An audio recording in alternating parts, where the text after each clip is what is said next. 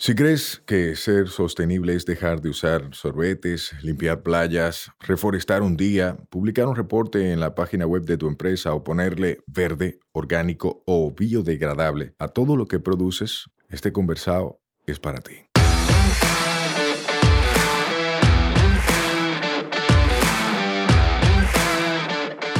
Hola, soy Sayuris Bonet, el motorcito detrás de la empresa Una Vaina Verde. Y hoy vamos a tener un conversado sostenible.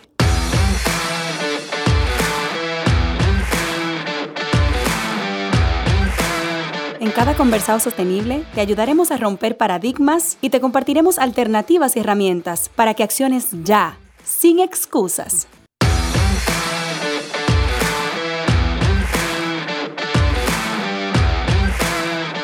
Hola, hola hermosa familia verde. Estoy feliz de tener otro episodio con ustedes y más feliz porque tengo aquí en cabina en nuestra casita de M33 a Laura Ortiz. Hola Laura. Hello. ¿Cómo tú estás?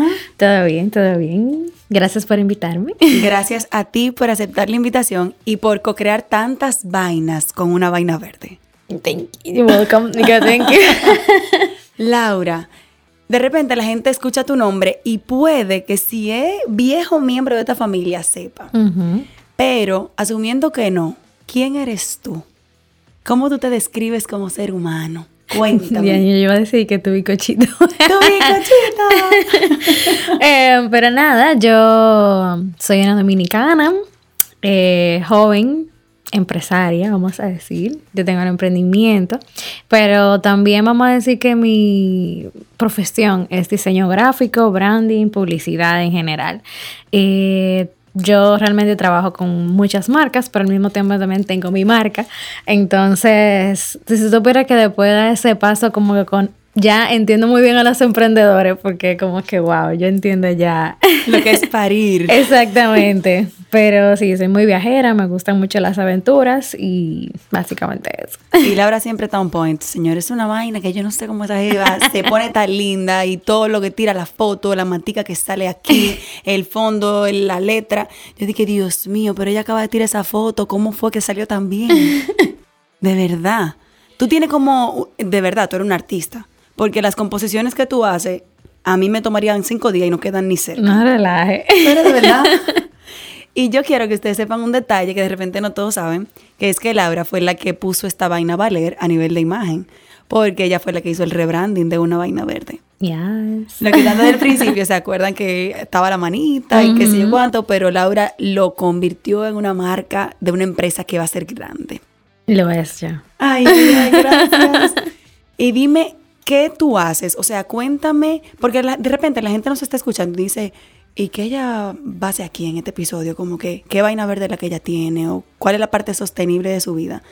¿Cómo tú, antes de llegar a tu emprendimiento, cómo tú conectas con la naturaleza al punto de querer trabajar con ella? Ok.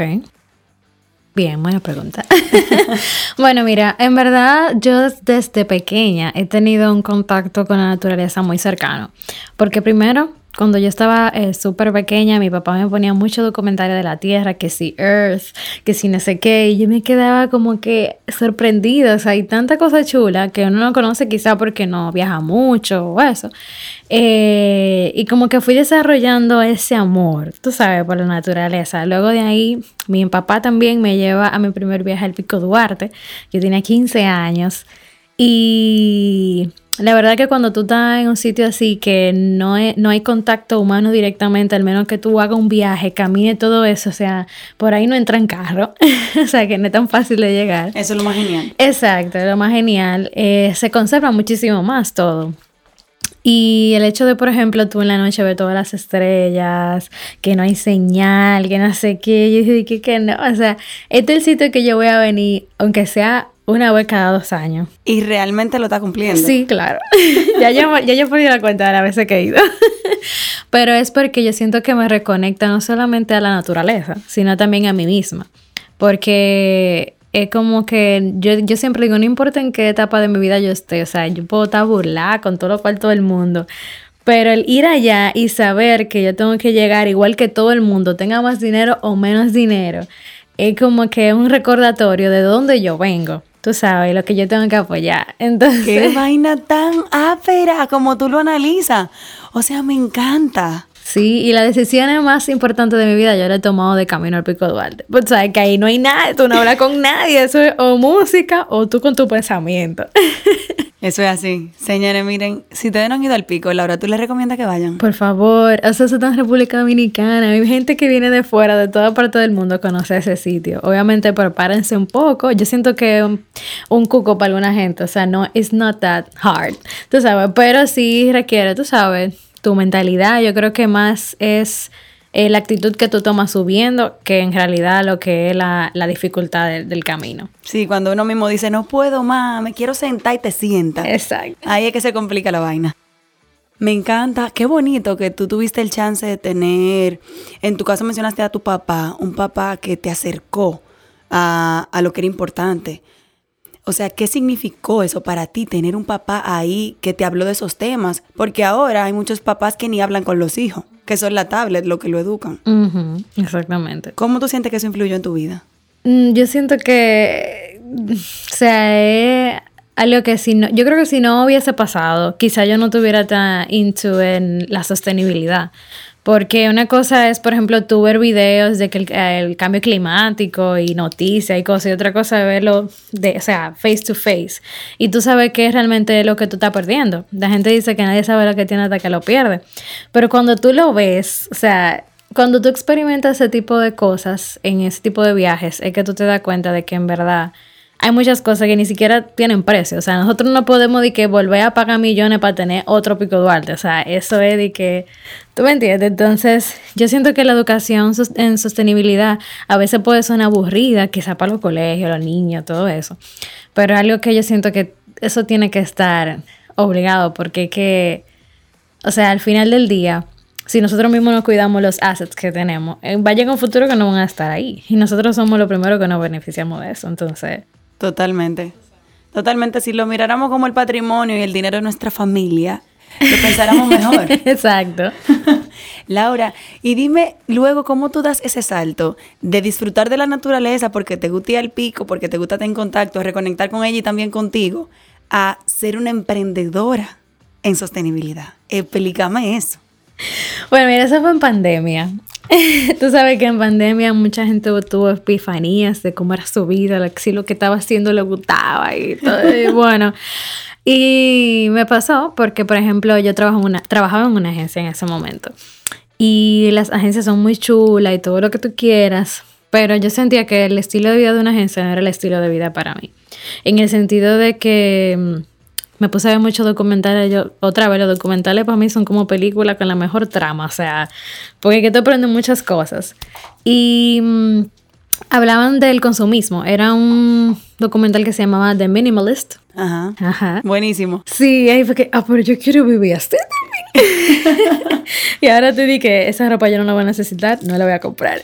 Muy bien. Sí, entonces em, yo me di cuenta que en realidad la publicidad, ok, it is good, pero al mismo tiempo eh, te inspira como al consumismo y todo eso, o sea, realmente la publicidad es la parte comunicativa del marketing para que tú compres. Entonces, em, como que yo, yo, yo me voy a pasar el resto de mi vida diciendo a la gente qué es lo que tiene que comprar. O sea, como que está bien, hay creatividad y todo eso, pero yo quiero hacer algo más, apoyar algo que sea más grande que yo, que sea algo más grande que simplemente tener premio por las mejores campañas y todo eso. Y quiero manejar mi tiempo también, quiero ganar mejor, o sea, es- no, eso no es eh, un misterio de que, por ejemplo, aquí en muchas agencias dominicanas uno no tiene un buen sueldo. ¿Por qué? Por Y. Y uno como joven que tiene muchos planes a futuro, por ejemplo, yo, yo tengo un sueño por un Tesla, Sayuri. Compartimos eso. y todos los días veo más y más. Y yo, oh my God. Yo, yo, yo, me, yo he entrado en, en eh, concursos sostenibles. De que tan- lo, yo dije, ay, si me lo gano, mira, wow.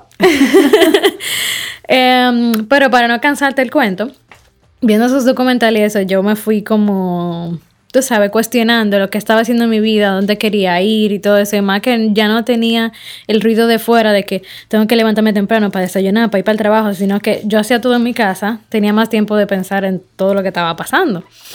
Y es it's funny, o sea, eh, da mucha risa porque yo, yo decía, yo no voy a ser emprendedora. Eso, eso pasa mucho trabajo. Para eso yo trabajo para otra gente y que ya hice todo ese proceso.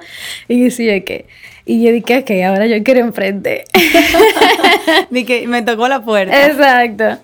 Y empecé con, eh, con unos productos que eran como unos bolsitos eh, con tela reciclada de esa de paca, que tenía como buenos patterns, pero como que no eran bonitas. Ok. Y por dentro tenían una capa de tela waterproof.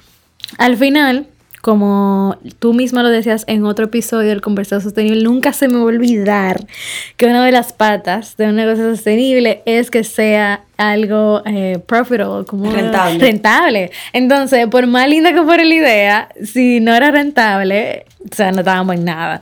Y en ese momento no lo era. Además de que me quitaba mucho tiempo, no me daba nada de dinero. Mal. Error 550. Exacto, entonces muy chula la causa y todo, pero no.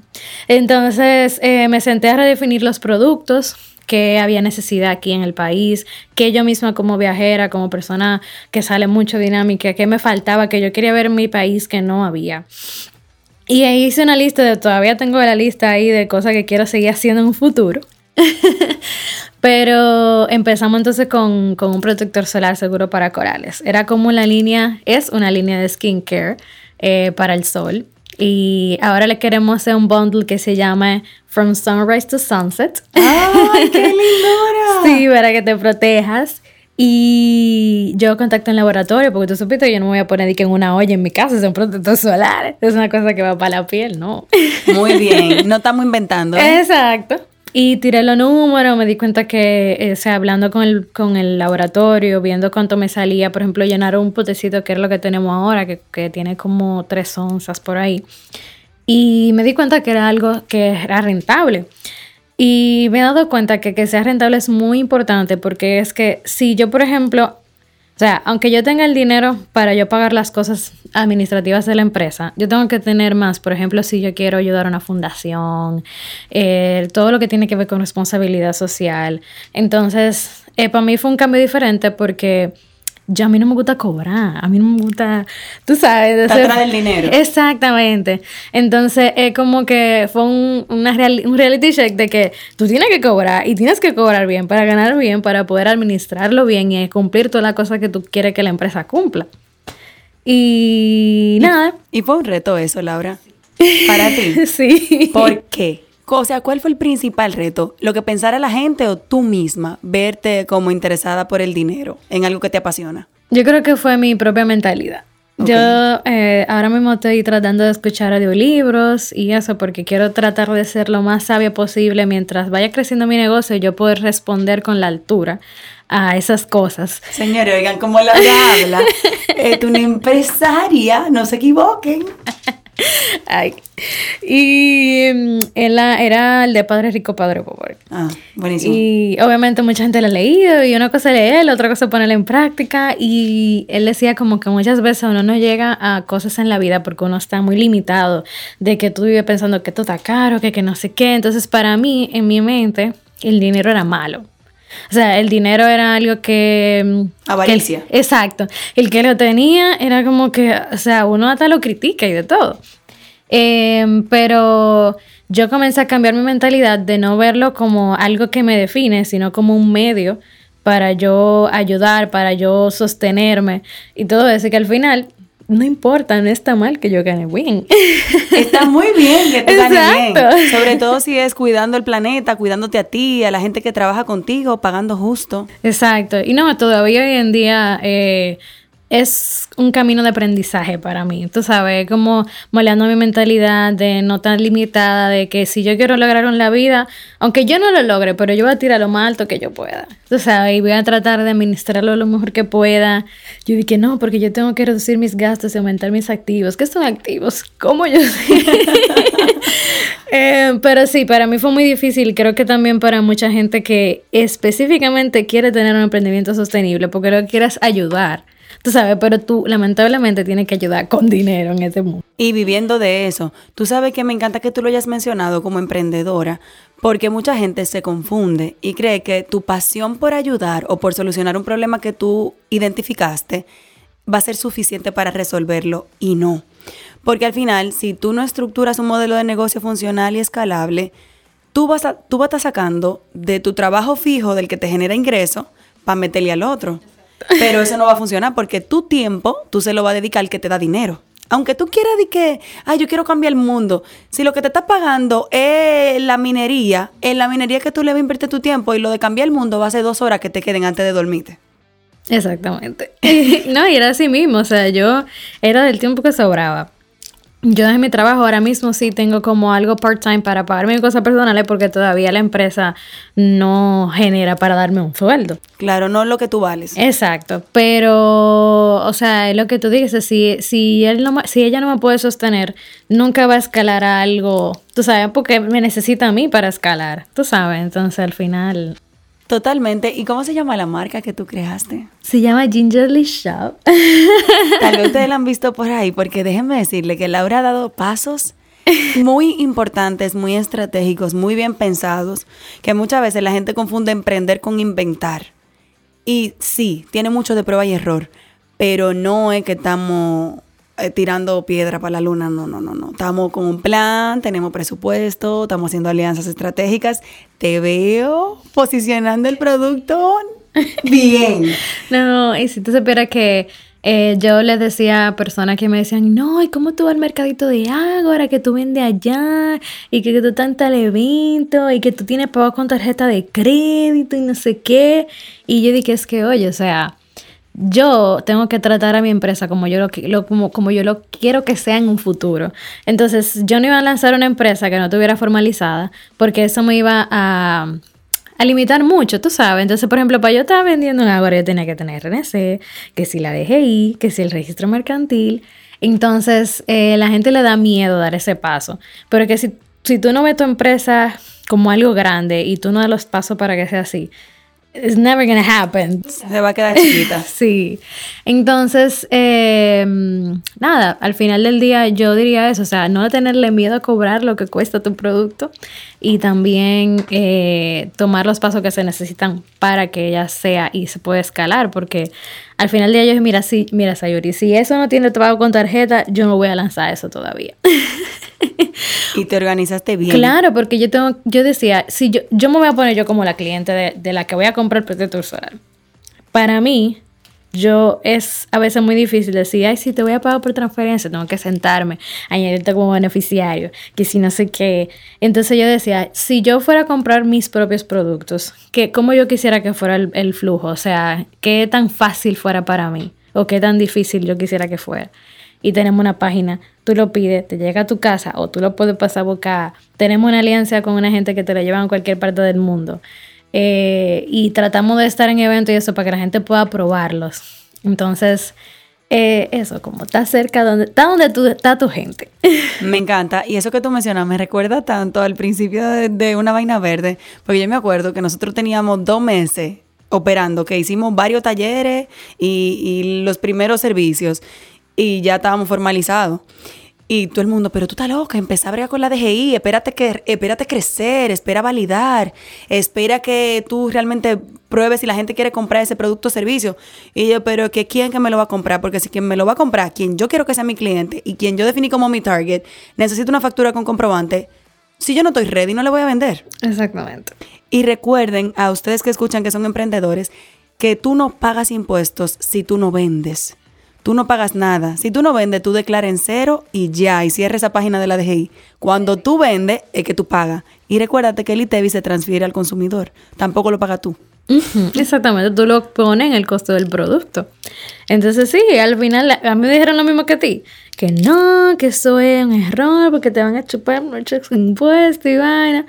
Y está bien, sí, pues que sí, pero es como tú dices, o sea, al final es un mal necesario y también te abre muchas puertas porque ya la, ya la sociedad te ve como una empresa formal, tú sabes, como alguien a quien pueden confiar y cualquier cosa, tú sabes. Entonces no es lo mismo vender por Instagram que tú seas una empresa formalizada. No es lo mismo. No es lo mismo. Aunque parezca, no es lo mismo. Laura, ¿y qué consejos tú le darías a emprendedores que de repente nos estén escuchando que quieren dar ese paso, pero como que no saben cómo? O sea, ¿qué cosa tú le dirías? Mira, chequeate esto, esto, esto. Tips. Ok. Eh, bueno, primero que todo, bueno, hay algunos que ya hemos dicho aquí, eh, pero realmente el camino de, de emprender es bien largo. Y algo que tú tienes que levantarte, yo diría que apasionadamente todos los días. Quizá con menor o mayor medida, ¿no? Todos los días tú te levantas, tú pues súper wow. Pero trata de encontrar o traten de encontrar un producto o un servicio que ustedes entienden que va a aportar a la comunidad, pero también que a ustedes les apasionaría. Porque en mi caso a mí me apasiona el protector solar, vamos a decir, como un ejemplo, que es el que más, el bestseller, Ajá. porque yo viajo mucho, tomo mucho sol y yo necesitaba algo que fuera seguro para corales, pero que también al mismo tiempo me protegiera. Entonces, eh, yo tener contacto con personas que lo usan todos los días y me dicen su feedback, que no, que yo soy surfista y me encanta y que sé yo qué, eh, o personas que, que son ciclistas, que son montañistas y lo usan y le encantan. Cada comentario de eso va, tú sabes, construyendo en mí más eh, razones para seguir trabajando en el producto, tú sabes, para que sea lo más lo mejor posible. Entonces, eh, tiene que ser obviamente un producto rentable, un producto que tú creas en él. Porque si es un producto que tú dices, bueno, yo lo voy a hacer porque yo entiendo que eso está en el mercado y es necesario, pero no a, ti en específico, quizás tú no lo vayas a usar o, o no te convence. Si tú no estás convencido, tú cómo tú vas a convencer al otro de que te lo compre. tú sabes. Va a ser complicado. Exacto, entonces la gente conecta con historias. Y en mi caso fue que yo busqué, busqué, busqué aquí un protector que fuera seguro para corales y que fuera bueno y que se sintiera rico. Y lo único que encontré es de fuera y ni siquiera 100% real safe. Entonces yo dije, ¿y por qué nosotros que vivimos en una isla que se supone que deberíamos saber nada, que deberíamos saber deporte acuático, eh, no tenemos ese tipo de producto? Y ahí fue que, que, comenzó todo y la gente está, o sea, yo estoy sorprendida. Es que es buenísimo. Laura, la verdad, mira, tú diste pasos muy certeros, sobre todo empezando por aliarte con un laboratorio para fabricar un producto de buena calidad. Sí. Es buenísimo. O sea, la imagen del producto, obviamente, tú eres diseñadora gráfica y tú eres la mamá de cómo se ve la vaina. Eso le suma muchísimo, porque le pusiste empeño y se ve el amor que le pusiste a tu marca. Pero el producto por sí mismo habla. No es el típico que se ve lindo y después cuando tú te lo pones, dices, ay, hombre. Mm, Todo lo contrario. Yo todavía me, me, me sorprendo tú de, de, la calidad de mi, de mi propio producto. porque nosotros tuvimos que hacer diferentes pruebas para llegar ahí. Porque la primera que me entregaron tenía benzonona y toda esa cosa que no puede tener. Yo dije, no, mira, que tiene que ser así. Entonces, eh, ese proceso tú lo vas disfrutando también. Porque ahí que tú te das cuenta, lo, o sea, yo no quería hacer greenwashing. Tú sabes, yo no quería que sí, que esto es sostenible, que sí yo qué, pero por el otro lado realmente no lo era. Eh, yo quería que fuera lo más transparente posible. Entonces, la etiqueta que tiene tiene certificado ecológico. El cartoncito tiene eh, impresión a dos caras. Eh, como que todo está pensado minuciosamente, la mensajería ecológica, o sea, todo. Eh, para que nosotros o sea, generemos el menos waste posible y aún así de lo que nosotros ganamos, de lo que la gente, por ejemplo, nos da, eh, la donamos a, por ejemplo, tenemos un coral adoptado y así sucesivamente. Entonces, eso es otra cosa. Si ya tú tienes un negocio que está corriendo eh, y que tú crees en él y que te gusta, trata de buscar maneras de retribuir al medio ambiente eso. Ya tú lo estás haciendo con el producto, con el servicio. Pero apoyar esas causas, tú sabes, de esa persona que realmente se levantan todos los días para decir, voy a ayudar a tal sitio, pero necesito los fondos. Qué bonito. Sí. Qué bonito. Laura, ¿y qué consejo, así como para cerrar, tú le darías a la gente que no cree que emprender en sostenibilidad puede ser rentable? Así esa gente escéptica. Mm, yo creo que pueden mirar a los números o a las proyecciones porque la verdad es que antes el mercado sostenible era un nicho. Eh, pero ahora todos los días se está uniendo más personas que realmente están tomando conciencia de todo lo que está pasando en el mundo y, y, que realmente le está comenzando a importar. Y aunque no sepa nada, está tratando, tratando tú sabes, de, de dar pasos más certeros en ese sentido. Entonces, el que sea algo sostenible no, no quita que te hace algo de calidad o algo que no funcione. Simplemente tú le estás dando ese extra de que tú, tienes un negocio que tiene productos de calidad, pero al mismo tiempo está apoyando algo más grande que la empresa en sí, que es donde nosotros vivimos. Entonces, al final del día, es decisión de la persona, pero yo creo que eso le da muchísimo más valor a una marca, no solamente de cara a la persona que las manejan, sino de cara al, a los clientes y de cara a, a la sociedad, tú sabes. Entonces, como a ti no te va a quitar nada el hecho de que sea sostenible, al contrario, te suma. Entonces entiendo que no hay necesidad de decir, no, esto no vale la pena, qué sé yo, que tira los números. tira los números. Y ya, esto va a ver. ¿Cómo la gente se puede contactar contigo? Con los, ¿Cómo puede comprar los productos? Deja aquí los contactos. Perfect. Eh, bueno, eh, nosotros tenemos página web, gingerlyshop.com, igual el Instagram, el Twitter, todas las redes sociales que ustedes quieran, nos llamamos igual. Deletrea eso, por si acaso. Exacto. es G y latina N G R E R L Y. Es como de ginger de, de la pelirroja, pero con L y al final. Eh, y así. Bueno, eso es lo de Gingerly y el mío personal es Laura Highgrace. Es alta gracia, pero en inglés. Me encanta la cuenta de Laura, síganla. Van a aprender muchísimo de ella, muchísimo de sus aventuras. Tiene una forma de hacer recuento lindísima. Y de verdad que ahora yo como que tengo, tú sabes, yo te lo comento, yo tengo una encrucijada. Pues yo digo, Dios mío, Laura es buena en todo lo que hace. O sea, como diseñadora buenísima. Ustedes pueden ver el grande de una vaina verde. O sea, el cambio de la marca, de cómo era a, lo que se transformó. Y eso que debo reconocer y debo aceptar aquí públicamente que nosotros hemos descuidado el branding que tú diseñaste y no lo estamos ejecutando a cabalidad. Pero el trabajo que Laura hizo fue impecable. Y ahora como emprendedora está poniéndole pasión a lo que está haciendo, no solo para ella, sino para otros emprendedores. ¿Qué es lo que viene por ahí? ¿Qué es lo que tú estás trabajando? Una pista para que la gente se quede conectada. Em, bueno, ¿qué te digo? Algo que se pueda decir, como para que la gente esté pendiente. Mm, bueno, ¿es algo más de branding sostenible? Hi. Oigan eso. Tienen que seguir las cuentas y enterarse. Gracias, Laura, por tu tiempo, la verdad que te felicito porque lo estás haciendo muy bien y estás siendo un referente para todos nosotros que queremos cambiar esta vaina. Igualmente. Bye bye. Bye. Nos escuchamos la próxima semana. Recuerda que esta vaina es todos los martes. Mientras tanto, nos vemos en las redes, arroba sayurisbonet y arroba una vaina verde. Bye bye. Este podcast se graba en nuestra casa, M33.